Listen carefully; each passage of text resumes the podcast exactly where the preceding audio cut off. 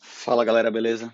Bom dia, boa tarde, boa noite, seja qual for a hora que você está ouvindo esse programa. Vamos começar mais um episódio aí do Fator 3 Cast, o podcast da Fator 3.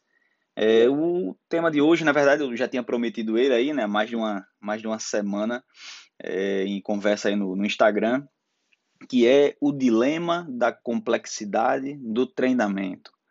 O nome tá, tá bem bonitão assim, mas a discussão ela é bem simples, né? O quanto que a gente deve complicar o treino? O quanto vale a pena a gente investir numa, numa superestrutura é, para o treinamento, seja para imitar a realidade ou para tornar a coisa toda mais dinâmica, mais, mais high-tech. E aí a ideia é conversar um pouquinho sobre isso. Só que, para poder a gente falar sobre, né, sobre o problema em si, o objetivo em si, nessa questão de complexidade, primeiro a gente tem que entender, é, porra, o que é o treinamento policial, né? O que é o treinamento voltado para a atuação policial. Porque, velho, é, a gente entendendo a, a dinâmica de instrução ou de capacitação e como é a atividade policial, é a coisa mais difícil do planeta. Porra, como assim? Velho, o, treino policial é muito difícil por conta de alguns fatores bem simples. Primeiro, a gente tem que compreender que a atuação é em altíssimo estresse né? Ou seja, a, a questão se a gente for é, a parcela, né, pequena da atividade policial que, que mais tem risco à vida, que é a questão do confronto armado, vai ser sempre no ambiente de alto estresse, altíssimo estresse pela sobrevivência. Tranquilo. E aí, quais são as coisas que o alto estresse vai causar na gente? Um declínio da capacidade cognitiva, um declínio da nossa capacidade motora fina e complexa, o que é a capacidade motora fina? É, são as, as demandas motoras que são mais é, refinadas ou com pequenos músculos, né? Então a galera para é, dividir de forma grosseira, ação motora grossa são com grandes músculos, ação motoras, ação motora fina com pequenos músculos, então as coisas que a gente tem que manipular, manipular com os dedos, etc. Então é, a gente pular, correr, chutar, tal. Isso são ações, né, grossas, motoras grossas. E as finas são essas mais de, por você digitar no teclado, é, manusear o retém de uma arma de fogo, é, você colocar uma, uma, uma linha no, dentro do, do buraquinho da agulha. E as ações motoras complexas são os grupos de ações, na verdade, de várias ações finas e, e grossas e tal. Então, você interagir isso tudo dá uma ação motora complexa. E o autoestresse faz com que isso tudo vá para o espaço. Né? Você perde muito essa capacidade. E aí, o que é que o policial utiliza como ferramenta? São instrumentos que necessitam de habilidade motora complexa e é, alguns padrões de ação cognitiva. Porque a tomada de decisão do policial sempre vai ser muito complexa. O policial não pode atirar em qualquer pessoa de qualquer forma a qualquer momento ele tem que refletir sobre a legalidade, a necessidade, a proporcionalidade, a moderação, conveniência e não sei o que lá, ttt, tatatá, é, refletir sobre quem, selecionar o alvo dele, identificar, saber o que é que tem atrás. Então, veja só, a decisão é extremamente complexa, com alta demanda cognitiva e requer ações motoras finas, complexas. E é tudo isso que o estresse meio que inabilita ou pelo menos prejudica em grande escala. Então, como é que você vai treinar para ser capaz de fazer uma coisa que o seu corpo terá a mínima chance de fazer com, com êxito? Então, porra, é um negócio, né? Já, por aí já dá para a gente entender o drama. É, e aí vem a pergunta, porra, e aí como é que eu vou treinar? Porque, por o que é a gente aprender alguma coisa? É a gente vai é, criar uma memória, né, que ela será acessada para poder resolver um problema futuro. Então, se a gente cria uma memória, né, desenvolve uma habilidade, né, isso resulta numa mudança de comportamento para resolver um problema futuro, a gente aprendeu alguma coisa. Só que é, uma coisa é a gente aprender história, que aí vão perguntar para a gente sobre a, a, coisa que a gente estudou e, porra, e a gente aprendeu, e a gente vai recorrer à memória e vai poder relatar uma série de fatos, rela, relacionar conceitos, e a gente faz isso num ambiente super agradável, numa conversa com os amigos, ou numa prova que às vezes você pode estar um pouco estressado, é, mas isso é totalmente diferente de você recorrer ao que você estabeleceu de memória no momento de altíssimo estresse. E aí, pô, eu tenho que é, repetir muito o que eu vou fazer. Se eu repetir muitas vezes, eu vou fazer é, no ambiente do confronto armado? Ou será que eu preciso é, ter um padrão de alvo igual ao que ele, é, como ele vai se apresentar na rua? Então tem que ter o mesmo formato de uma pessoa. Esse alvo tem que se mexer. Ele se mexe de que forma? E aí pode ver que porra, as demandas vão ficando né, mais complexas. É, só que Pô, com o passar do tempo, assim, eu comecei a analisar muito a, é, os exercícios que eram promovidos nos cursos, a forma de treinar, e comecei a relacionar isso com o que eu fui estudando sobre como as pessoas aprendem, como as pessoas acessam o conteúdo que aprenderam, o conteúdo ou questão de, é, de comportamento mesmo, né? Como é que o corpo ele acessa é, um padrão de conduta é, que ele, porra, entende como o correto para solucionar uma questão. Porque tem gente que treina a vida toda é, e chega numa, numa situação em que precisa daquele, daquela habilidade, essa pessoa trava. Essa pessoa desiste, essa pessoa foge, ou essa pessoa atua de maneira totalmente diferente da que ela sempre treinou. Porra, por que, que, que isso acontece?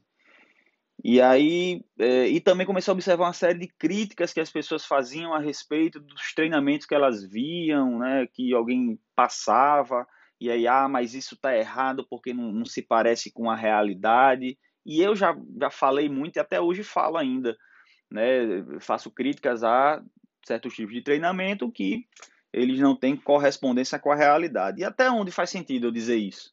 Ah, não, esse treino aí está errado porque ele não parece com a realidade. Então quer dizer que a pessoa vai treinar com arma de fogo, que está treinando com objetivo de defesa, ela desde o primeiro dia tem que treinar um, uma questão da dinâmica de movimentação, de atirar deslocando e se abrigando e baixa luminosidade, etc. É, será que, porra, isso, essa, essa dinâmica que talvez pareça mais com a realidade, ela é a mais adequada para que a pessoa tenha ferramentas para vencer um confronto armado? E aí, depois de por muito tempo, muita observação é, e estudo também, comecei a perceber que existe uma estrutura é, implícita a todo treinamento tático. É, e comecei a perceber que outras pessoas também estudavam estruturas do treinamento, seja na questão da performance esportiva ou na dinâmica do confronto. E aí as pessoas é, existem algumas propostas né, de estrutura de treinamento tático. É, e a, a, estrutura que, que é, na verdade, a proposta que eu estabeleci de estrutura do treinamento, é, com base no que eu observei, está muito voltado para o treinamento e atuação policial, mas que também serve para a questão da, da defesa. E aí eu é, identifiquei, não, não criei nada, eu identifiquei quatro grupos né, do treinamento, que é, é, o programa motor, o treino cognitivo, o protocolo doutrinário e a realidade simulada. Essas áreas de treinamento, elas têm que existir para um programa de capacitação eficaz. Então, nenhuma dessas áreas sozinha promove tudo que é necessário é, para capacitação né, voltada para resolver um problema da realidade. E, salvo engano, um dos primeiros podcasts eu falo sobre, sobre essa estrutura e falo com bastante detalhe. E a, a minha ideia no, é lançar o livro justamente falando é, bastante sobre essa, sobre essa estrutura, como eu cheguei até, até isso é, e como é que essa estrutura, a compreensão dessa estrutura pode ajudar a gente a treinar melhor. E aí, beleza. Então a gente percebe que por conta da estrutura do treinamento, é, por exemplo, o programa motor ele tem relação com o desenvolvimento da habilidade física, em como fazer, como é que eu saco minha arma, por exemplo, como eu apresento ela de maneira eficiente para realizar o disparo, como eu aplico fundamentos de tiro é, para poder acertar o meu disparo. Mas se eu treino só o programa motor, é, eu não estou conseguindo o, o, o link que vai, vai dizer para minha mente que essa habilidade serve para salvar minha vida porque eu não estou tendo uma relação emocional né, com, com essa habilidade, não estou colocando ela comparada a um objetivo de, de, de proteção à vida, e aí está faltando coisa. Então, por exemplo, não adianta eu saber como disparar bem se eu não sei em quem disparar. Então, pô, vou ter treinamentos com relação à percepção e tomada de decisão, que basicamente a gente tem na, na questão do treino cognitivo. Então, de nada adianta ter habilidade se eu não consigo perceber o padrão de agressão. Então, o treinamento cognitivo é um treinamento que ele, lógico, vai utilizar dos recursos de programa motor, mas eu preciso treinar a tomada de decisão, seletividade do alvo, percepção é, e essa relação com, com, a, com a decisão em ação. Beleza. Por não adianta é, eu ter uma habilidade desenvolvida, ter um, é, uma capacidade de percepção e tomada de decisão se eu não tenho protocolos institucionais ou pessoais que vão aumentar a minha eficiência e a chance de êxito. Pô, em que sentido? É, eu não posso ter que reinventar a roda taticamente sobre o que é melhor fazer ou não no momento em que se desenrola uma ocorrência de confronto armado que dura, sei lá, três segundos o protocolo ele meio que são atalhos né, de porra, formulado por pessoas que tiveram várias experiências, estudaram, treinaram, testaram tal e viram que num conjunto de determinadas ações tem uma que tem grande chance de sucesso. Então o médico lá ele tem um protocolo que diz para ele quanto tempo tem para poder fazer tal corte e, e, colocar aqui medicamento e de que jeito e tá, tá, tá. Se ele atende o protocolo, ele tem uma chance muito grande que aquilo ali, aquela intervenção dele dê certo. Pode ser que dê errado? Pode ser que dê errado. Inclusive, quando der errado, ele vai ter que ser, né, vai ter que ser analisado se aquilo ali é motivo para mudar o protocolo ou não.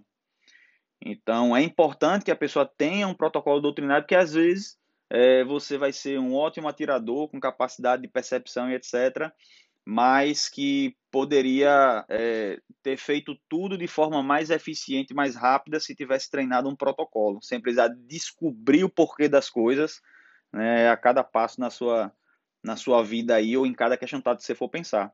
E a realidade simulada é que muita gente fica treinando é um monte de coisa, treina no alvo metálico, treina no alvo que se mexe, é, treina do IPSC, faz não sei o que lá, faz saques relenses, testa uma ruma de coisa e às vezes fica discutindo, filosofando o que é melhor, o que é pior, por que não, porque aqui o instrutor disse que eu me exponho mais e tá, tá, tá, e eu, na verdade, ttt, tá, tá, tá, porque a escola de não sei onde, porque o se usa SWAT, e sei que lá, o povo na África, na China e Marte, é, disse que é melhor, mas e aí, você testou?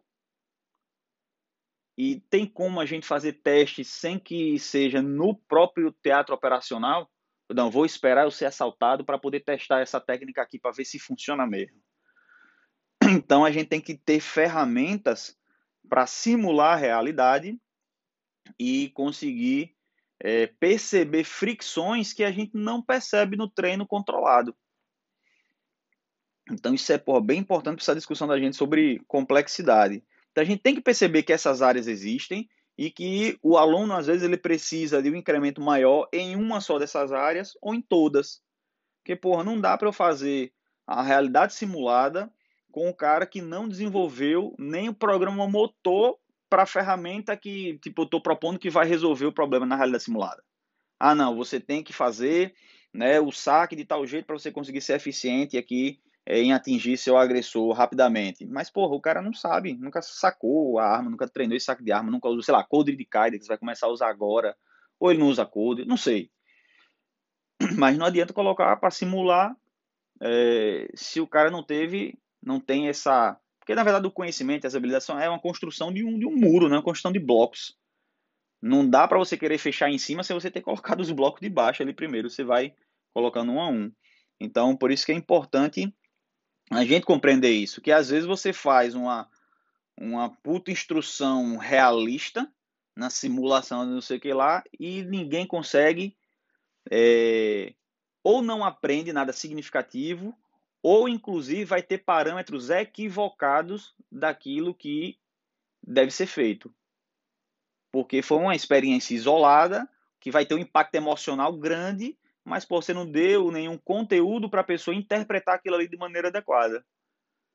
Então, às vezes alguém vê, assiste uma cena impactante sem entender do conteúdo, sem entender do assunto que está sendo tratado, a pessoa tira outras, é, outras conclusões. Beleza? E aí entra a questão é, da, das ferramentas para o treinamento. Porque isso é, é muito complicado e vai entrar nessa complexidade. O que é que a gente usa para treinar? Né? Tem muita gente que. Eu já ouvi muito isso daí. Ah, porque minha polícia não me dá munição para eu treinar e por isso que eu não sei, não tenho habilidade com arma de fogo. Só que, na verdade, quando a gente vai analisar a fundo, isso é uma verdadeira muleta psicológica. Por em que sentido? Todas as pessoas que trabalham em alta performance, e nem às vezes alta performance também não, mas quem, enfim, é, treina com, com arma de fogo, falam a mesma coisa. Grande parte da, da, das coisas que a gente tem que treinar são sem tiro real, sem efetuar disparos reais é o manuseio do armamento, a intimidade com o armamento, certos procedimentos motores, porra, de, de, de disparo, de controle de gatilho, de troca de carregador, de acionamento de retém, de, porra, de área de trabalho, tá, tudo isso daí você não treina com, com disparo real. Tudo bem que está errado a gente não ter né, porra, um, um esforço institucional com relação à, logística mesmo de munição para a gente treinar.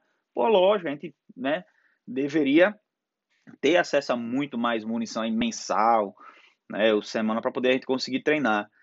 Só que a pessoa que está falando que ah, eu não sei só porque a, a, a, a polícia não me deu munição. Só que essa pessoa não para 10 minutos em casa para poder conhecer o armamento dele, abrir para poder limpar o armamento, é, ou testar o saque da, da arma dele, e vai ficar ali por muito tempo sendo um é, incompetente inconsciente. Ou seja, ele não sabe que não sabe de algo. Isso é extremamente perigoso. É, e aí a gente fica pensando, porra, mas que ferramentas são eficientes para a gente treinar? Porque a gente tem um, um artigo que eu coloquei no, no InfoArmas que é só sobre ferramentas de treino sem, é, sem uso de munição real. Então, o uso de blue gun, utilização de airsoft, utilização de munição laser, né, para você ter um feedback ali visual do seu disparo. É, porra, tem a ah, pistola cert, tem porra, uma série de, de, de recursos, né? tem Simunition, é, são recursos que vão auxiliar o treinamento. E assim, quanto mais recursos a gente vai utilizando, é, isso daí vai ficando mais complexo, né? Então tem a pessoa que, pô, investe ali na munição laser, pô, bacana. Eu já comentei sobre né, os benefícios da munição laser, mas aí o cara fica a vida toda só treinando com munição laser.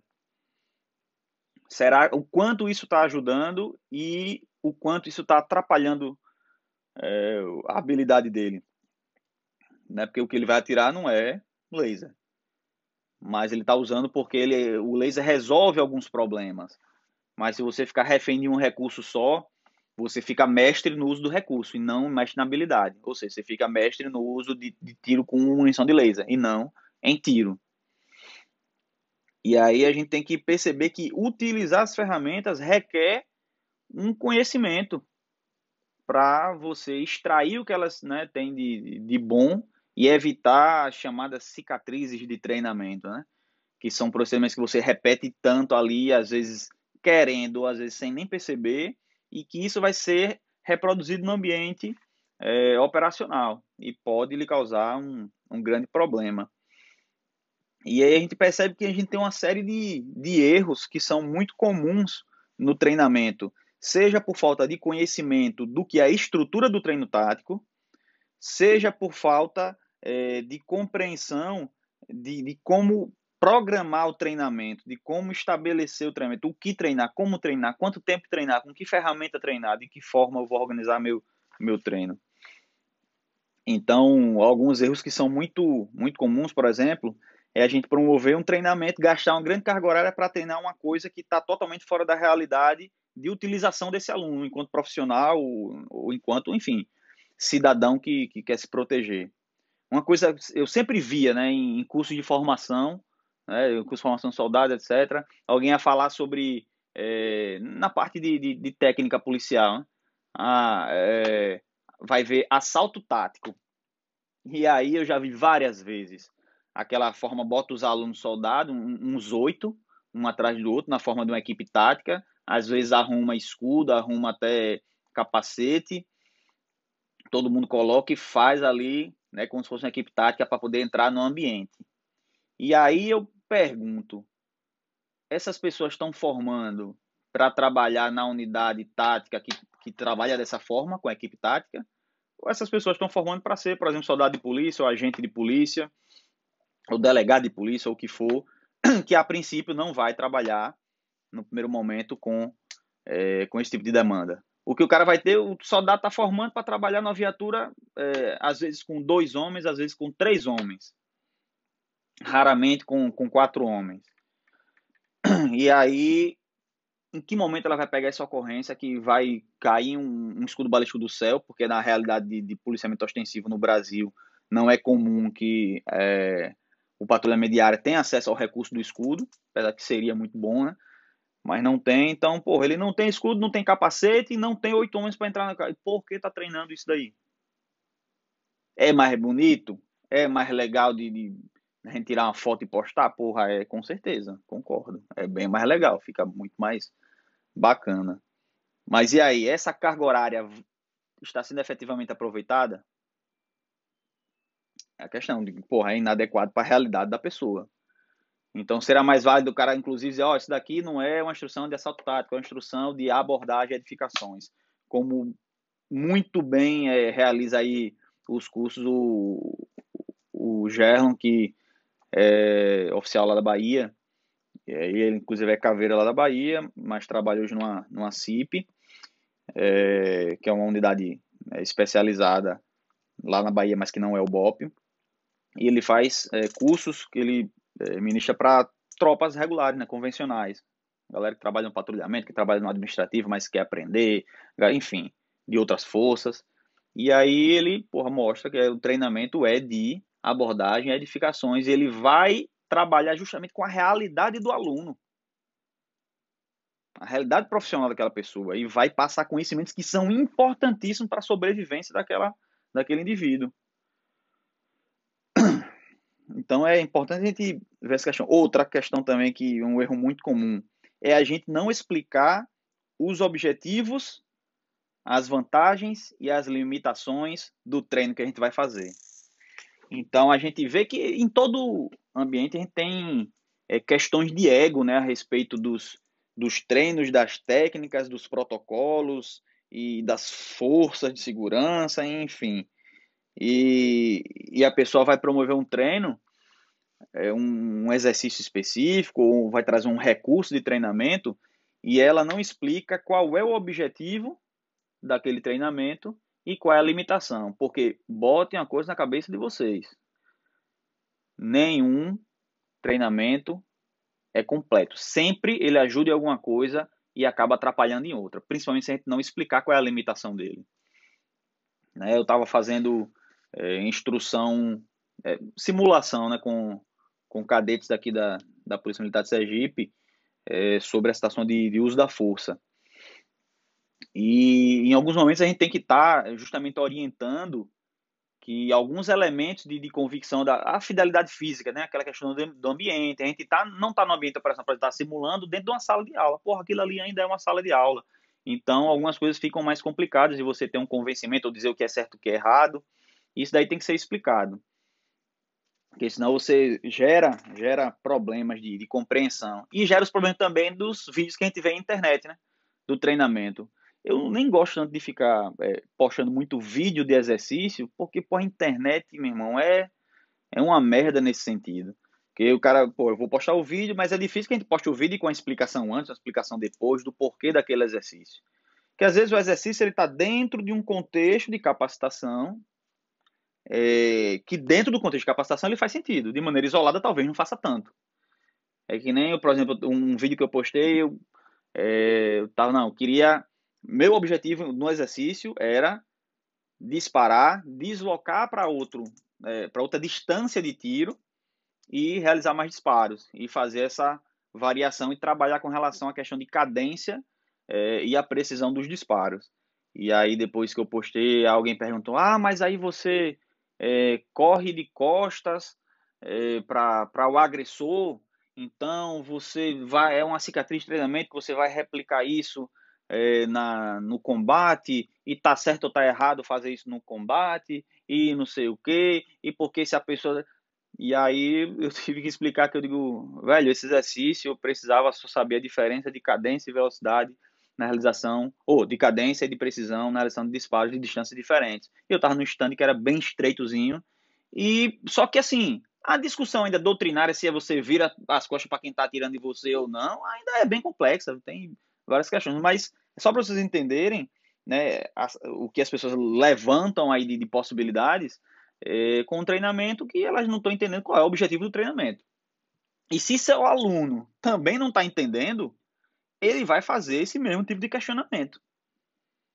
E talvez ele observe, faça, mas não acredite no, no exercício ou não se esforce na realização do exercício.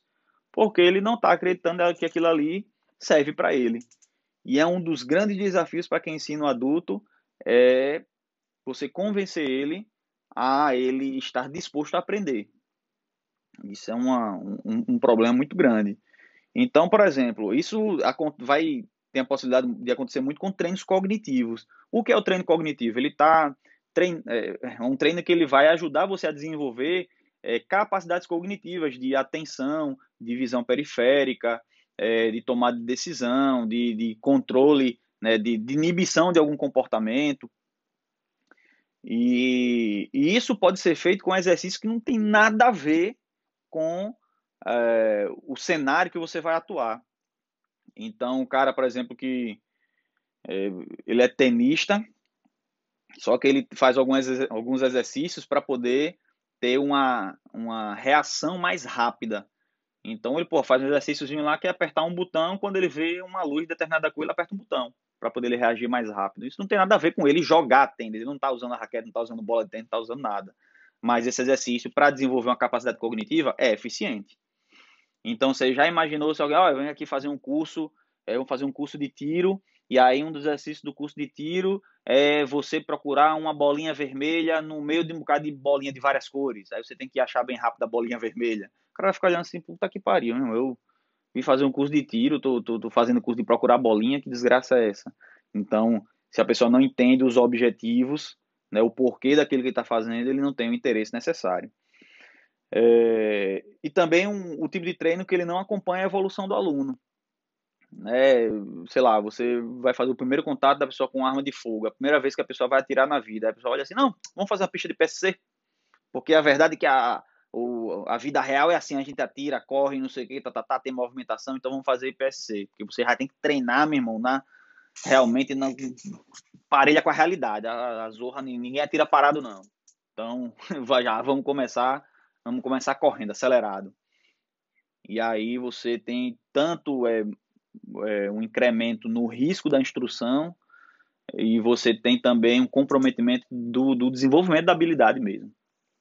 Então, esses são alguns problemas bem comuns do treinamento. Aí o cara, pô, beleza, você já falou aí, velho, quase meia hora. E onde é que tá esse negócio de dilema da complexidade, esse nome bonitão aí do, do título do, do, do programa? Qual, é esse dilema aí da, dessa complexidade? É que às vezes a gente quer deixar o treinamento super realista e a gente incrementa um bilhão de recursos para deixar é, o treino realista e o que a gente faz é justamente o contrário, deixar o negócio totalmente fictício e desconectado da realidade. Cara, porra, como assim? E eu já me peguei várias vezes nesse pensamento. Vamos para uma linha de raciocínio que é muito comum e, e todo mundo que treina com arma de fogo vai cair aí nessa nessa armadilha eu penso, porra, eu tô treinando com um alvo parado, estático, mas na vida real o negócio é dinâmico. Então preciso de um alvo móvel. Beleza. Aí você, pô, como é que eu faço um alvo móvel? Aí, não, vou fazer aqui com corrediça, vou pendurar na corda, ele vai cair de não sei onde, e aí eu vou disparar nele por em movimento, e aí vou vai ficar parecido mais com a realidade. Ah, mas esse alvo é um papelão e, porra, não, não é uma pessoa, não é do tamanho de uma pessoa, não é formato de uma pessoa. Então eu vou, ao invés de pendurar o papelão para vir correndo, assim, eu vou pendurar um manequim Aí você pendura o manequim e tal, mas esse ambiente aqui tá muito limpo. Geralmente, situação de confronto armado, você tem várias pessoas, aí você, porra, desenvolve vários negócios de tamanho real, assim, para poder colocar. Ah, mas aí eu tenho que treinar a questão de me abrigar, né? Porque eu, numa situação de confronto real, eu tenho que procurar abrigo. Aí você coloca um, uns tonéis, aqueles tonéis de plástico, né? E que aí você vai se abrigar nesse, nesse tonel. E aí veja o, o, o, conjunto de fragilidades que a gente vai adotando. Né? No seguinte, por exemplo, você pendurou o negócio para poder né, vir correndo lá na rodando. Aí só que você teve que pendurar lá no alto, que é para você soltar e ele vir descendo. E aí, qual é o alvo que vem lá de cima voando assim vem correndo na diagonal? Vocês percebem essa situação que a gente está buscando um realismo, só que a gente está criando uns parâmetros que também são bem irreais, né? Aí você ah, quer um abrigo, só que você bota um tonel de plástico. E aí você tá todo dia exercitando que quando você tem um tonel de plástico, você fica atrás dele. Pô, será que será que leva né, para uma situação real? A gente fica compreendendo sempre o que é a questão da, da proteção balística, né? Do... E aí, veja, tô aqui só jogando algumas coisas, né? Que a gente. E por que muitas vezes isso acontece é, esses recursos que a gente vai desenvolvendo tá, tá, tá, é porque normalmente a gente não desiste de alguma coisa básica que está complicando tudo. E aí, geralmente essa coisa é o que? O tiro real, o tiro com arma de fogo. Vejam que a gente tem que pensar um bilhão de coisas para poder o treino ficar realista, porque a gente não está desistindo de usar a arma de fogo com tiro real. Então a gente está criando um cenário super fictício para poder manter o realismo de usar a arma. Então, assim, certos axiomas, certos princípios, a gente, é, a gente precisa entender, voltar um pouco né, atrás aí e tentar tirar um elemento para poder construir alguma coisa com maior fidelidade. Porque, veja só, se eu tiro a arma de fogo e coloco uma arma de airsoft no lugar, eu consigo, ao invés de colocar um manequim vindo não sei onde, pendurado numa corda, eu coloco uma pessoa de verdade. Uma pessoa que vai usar um óculos e vai usar, sei lá, às vezes uma máscara de proteção facial, às vezes nem isso. E ela vai agir como ser humano, se movimentar como ser humano, falar como ser humano porque é um ser humano. E aí, quer mais realismo que isso? Na questão da, né, de você interagir com a pessoa? Então, veja só, às vezes o que a gente desiste tem que inventar, comprar, arrumar, construir, desenvolver para poder a gente não desistir da questão do uso da arma real. E aí, isso é uma questão, né? Isso é, é uma situação. Não desiste da arma real, e a gente começa a evoluir aquela coisa, não, mais porra, e aí eu preciso desenvolver um alvo que, porra, seja um robô, e seja um robô e tal, que, que até vi que, porra, a galera tem um aqui no Brasil, fizeram nos Estados Unidos e agora também tem um camarada aí, um ótimo instrutor, inclusive, que é, também no Brasil, que é massa, o recurso é massa, é excelente, lógico que ele é fantástico, você num treinamento de tiro, você consegue ter um treinamento da, da questão do alvo dinâmico, o posicionamento, etc.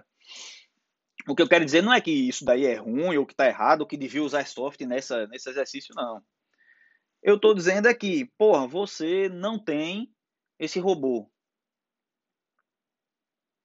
Você não consegue treinar então uma coisa mais dinâmica ou mais parecida com a realidade? Ou então, não, beleza, você tem esse robô. Isso você encontra nessa, nessa, nesse exercício fidelidade é, física e psicológica total? Você é a realidade simulada? Porque, por exemplo, beleza, o robô se mexeu, normal. Você vai ter coragem de fazer com seu aluno iniciante, por exemplo, você colocar dois atiradores para poder fazer esse exercício e aí o cara se mexer, vir, se movimentar, tal, atirar. Qual o incremento de risco, por exemplo, de você né, controlando esse robô e ele sair do ângulo da, da produção balística do stand? Então, estão entendendo esse, essas, essas questões e, e como é complexo a gente construir treinamento? Então, é por isso que a gente, quando fala da parte de é, dividir né, a, a, o treinamento em. Não só dividir, mas entender que ele tem setores, né? Então, por exemplo, o que é o treinamento da habilidade motora com relação ao tiro? A habilidade motora muda quando o tiro é de uma situação estática para móvel. É, ela, a, a, técnica muda, você tem situações diferentes. Então, pô, você treina o tiro real, tanto com o alvo parado quanto alvo móvel. Você vai ter né, certas né, técnicas para poder utilizar. Mas aí a questão da realidade simulada, você entra em um outro setor em que você, porra, agora eu vou abrir mão é, da correspondência 100% do equipamento, ou seja, da arma. Eu vou dar uma arma de airsoft, que nem sempre vai ser né, o mesmo modelo da que o cara usa. É, o tiro de airsoft não tem o mesmo recuo, você não vai sanar pane é, da mesma forma. Mas todo o resto com relação a você interagir com a pessoa, colocar ela num, num, cenário. Pô, você pode pegar o Airsoft e fazer o treino na sua casa. Se você quer treino de home defense, você vai fazer o treino de home defense na sua própria casa. Quer fidelidade física maior que isso? Só que se você fizer com arma de fogo, aí você vai treinar home defense, mas você vai ter que ir para um stand. Aí no stand você vai ter que construir um negócio que se pareça com a casa. Aí você vai fazer uma casa, um negócio de lona, que não tem mobília e aí que você vai, a lona às vezes não vai até o chão, então você, porra, é, você tá vendo às vezes o que tem por baixo, ou a lona rasga no ponto, você vê o que tem dentro. É, porque tudo isso você tá buscando essa, esse treinamento, mas fazer com o tiro real.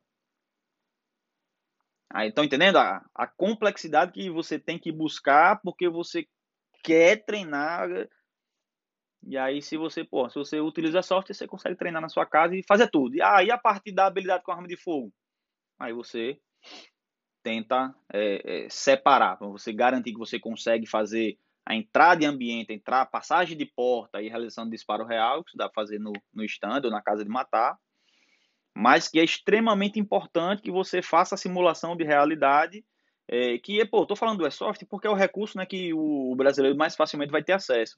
Mas, pô, você tem um Simunition que, caramba, você utiliza a arma real. Se você quiser pegar uma Glock, na sua Glock você usa para o serviço, você tira ali o conjunto lá de, de cano e, e guia mola recuperadora, coloca lá um kit de conversão e pronto, você vai utilizar a munição Simunition, que é um paintball. Só que você, porra, tem um. É, você tem espoleta mesmo, que vai detonar, porra, tem carga propelente, vai ter cheiro de pólvora, vai a pane, você sana do mesmo jeito, é tudo, né? Isso daí tem essa perfeição. Tem as desvantagens? Tem. Simulation tem desvantagem porque você não consegue fazer uma simulação muito distante, que tem é, problema de eficiência, né, da correspondência balística mesmo, né, tiro mais longo, né, tem, tem algumas questões, o, o barulho de disparo não é o mesmo, só que você consegue ter uma aplicabilidade para poder ter fidelidade no treino, a, a, fidelidade que a gente chama de fidelidade física e muitas vezes também psicológica. O que é isso? Essa questão de fidelidade física ou psicológica. Né? Quando você vai simular ambientes, você busca ou uma dessas fidelidades, ou as duas. Porque a fidelidade física é o negócio ser exatamente igual é, fisicamente como seria na situação real. Só que vocês percebem que às vezes a gente não tem fidelidade psicológica na simulação. A fidelidade física está total, só que ela, a psicológica não está tão grande. Por quê? Pô, eu estou usando software, eu sei que software pode até doer, mas matar não mata. Então, será que eu vou atuar da mesma forma que eu atuaria se eu tivesse o risco real de tomar um tiro? E aí isso é foda pro treinamento policial, porque, porra, e o que é que eu vou conseguir para dar à pessoa essa essa realmente o um nível de tensão que é você estar tá na expectativa de poder levar um tiro e morrer. Então tem essa complicação que a gente pode às vezes e às vezes a gente alcança sem fidel, sem ter fidelidade física total, mas a gente consegue um ambiente de imersão que provoca fidelidade psicológica você bota alguns fatores estressores ali, que são, pô, até, eu coloquei também num, num, artigo falando sobre esses fatores estressores e como explorar eles em treinamento, mas que a gente consegue é, estabelecer sensações, é, emoções que a gente teria em situações reais. Então, tem uma vez que eu fiz um, um, uma simulação que não tinha grande fidelidade física. Eu botei, ó, uma mesa com quatro cadeiras, isso daqui é um bar. Porra, o cara tem que ter uma força de vontade danada para poder se imaginar de fato num bar, né? Então não tem essa fidelidade física tão grande. Só que é, a ação do figura, dos figurantes, né, que chegaram numa moto tá, para poder fazer o assalto, e tinham pessoas que estavam com arma e estavam com arma de soft, e pessoas que estavam ali desarmados, né, e a gente mostrando assim, essa possibilidade de, de interação, por de quem é a pessoa, o cidadão armado, que sai com pessoas que não, não andam armadas, e como é difícil essa tomada de decisão no ambiente do confronto armado. E depois a aluna me relatou que ficou com frio na barriga do caramba ali, porque mandaram deitar tal, e não era ela que estava armada, era outra pessoa que estava com a arma, e ela saber o que é que a pessoa ia decidir fazer. E então o frio na barriga foi real. Então houve uma fidelidade psicológica. Então muitas vezes essa consequência é muito mais rica para aprendizagem do que você ter um puta recurso extremamente caro é, de treinamento. Então, com algumas, algumas, né, algumas tarefas, algumas coisas né, que você faz ali no exercício, que você espera você atinge a fidelidade psicológica, né, sem mesmo ter a, a fidelidade física do treino. Então, isso é absurdamente importante. Então, a gente precisa ficar pensando sobre, essa, sobre esse dilema de complexidade, que nem sempre você fazer o, a, o troço mais mais tecnológico, louco, caro, cheio de detalhes possível, é o que vai garantir que o seu treino vai funcionar e vai ter correspondência com a realidade. E às vezes você precisa, pô, dar uma respirada e ver que, velho, eu não vou conseguir a perfeição. Então, o que é que eu quero trabalhar? Eu quero, por exemplo, trabalhar que o, que o cara tem que entender que não é obrigatoriamente um disparo que cessa a ameaça. Então, vou fazer um exercício que a pessoa que trabalhe isso, que é, por exemplo, a questão da utilização de de alvo reativo, que basicamente um, um, tipo de alvo reativo que tem, você coloca uma, uma, uma bexiga, né? Dentro de uma caixa tal, que se você atingir a bexiga, o alvo cai. E aí, se você atirar e não for na bexiga, não cai. E aí você precisa entender que você vai ter que atirar até o alvo cair. Porra, o alvo é com a pessoa, porque, pô, difícil a pessoa levar um tiro e ficar parado no mesmo lugar, né? Pessoa corre, se esconde, grita, tira de volta, tá, tá, tá. Né? Mas você tem um alvo que, pô, ele não tá fazendo nada, ele só furou ali. Mas porque, velho, o que é que eu tô trabalhando aqui? Então, fala, pessoal, o objetivo do alvo, né, de reativo, tá, tá, tá, é esse. E é interessante mostrar que, velho, você, o princípio ali da, da autodefesa, quando você começa os disparos, é você entender que você precisa disparar até cessar sua ameaça. Então, para essa né, questão da aprendizagem, esse exercício, esse tipo de alvo serve muito bem. Para outras dinâmicas, eu vou colocar outros recursos para isso, mas a pessoa, a pessoa precisa saber dessa, dessa limitação. Senão, às vezes, a pessoa vai ficar pensando, sim, mas que situação que eu vou dar um tiro a pessoa vai ficar lá no mesmo canto? E eu vou dar, dar, 10 e a pessoa vai ficar paradinha lá, até que bata não sei onde a pessoa caia. Ah, eu participei de uma ocorrência que eu dei um tiro para cima a pessoa já correu. E, bem, porra, então isso não serve para mim. Então, se você não explica, você dá margem para esses questionamentos. E às vezes você, porra, faz um puto investimento, estuda pra caramba, desenvolve um exercício super legal, você passa lá e o cara sai dizendo, porra, aprendi nada. e, e é isso. E às vezes o cara não aprendeu mesmo, porque ele nem quis aprender. Podia ser o melhor exercício do mundo. Então, e aí, todas essas coisas que eu falei aqui, não é dizendo que instrutor A, B ou C tá fazendo alguma coisa errada, não são é, observações minhas de coisas que eu já fiz e parei de fazer, outras que eu fiz continuei fazendo, outras que eu não fazia, comecei a fazer. É, e, e, comecei a analisar muito esse processo de feedback do aluno e, e comecei a entender é, um pouco um pouco da complexidade que é o treinamento policial. E, e aí a gente começa a entender por que alguns programas de capacitação, tanto institucional quanto privados, acabam dando errado e porque às vezes experiências curtas de treinamento dão tão certo e mudam a forma como as pessoas veem determinado tema sobre treinamento, etc. Né? Como porra, tem instrutor que fala, não, eu não, não promovo um curso, eu promovo uma experiência. E faz sentido essa afirmação, que, velho, você promoveu ali um impacto emocional, uma mudança de, de, de parâmetro, uma quebra ali, né, uma ruptura, uma virada de chave, né, como a galera mais coach aí gosta de, de falar, que o cara passa a ver um negócio por outro parâmetro. E às vezes não, você porra, gastou 10 horas aula para fazer isso. E às vezes a instituição gasta 60 ensinando uma série de técnicas e a pessoa é, sai da, da, do curso de formação falando assim, eu não aprendi nada. Porra, me dá até uma aflição no coração, porque você às vezes vê capacitações com ótimos instrutores, né, que só que, porra, não vou nem parar para falar sobre os problemas, né, estruturais a respeito do treinamento, investimento, etc. Mas é um instrutor bom, num lugar com pessoas bem intencionadas e que não funciona a capacitação. O cara passa 60 horas ali e realmente a sensação do aluno é que não aprendeu nada. Então, né, já está bem, bem extenso aí o, o, programa. Eu só queria encerrar, né, na verdade, fazendo um, um pedido, um clamor aí que tanto o instrutor quanto o aluno ele fique refletindo a respeito da, da complexidade do treinamento e que a gente pode adotar também a simplicidade tática também para o treinamento. Se a gente compreender, primeiro, que o treinamento tem uma estrutura, segundo, que o treinamento nunca vai ser perfeito, terceiro, que a gente tem que se planejar para ofertar treinamento, e aí a gente vai conseguir driblar um pouquinho essas armadilhas de complexidade é, e fazer treinamentos que têm mais utilidade prática, ou seja, você vai dar ao cara uma ferramenta que ele vai é, conseguir é, aplicar né, na, na, porra, na rotina dele, no trabalho dele, na, na defesa pessoal, enfim.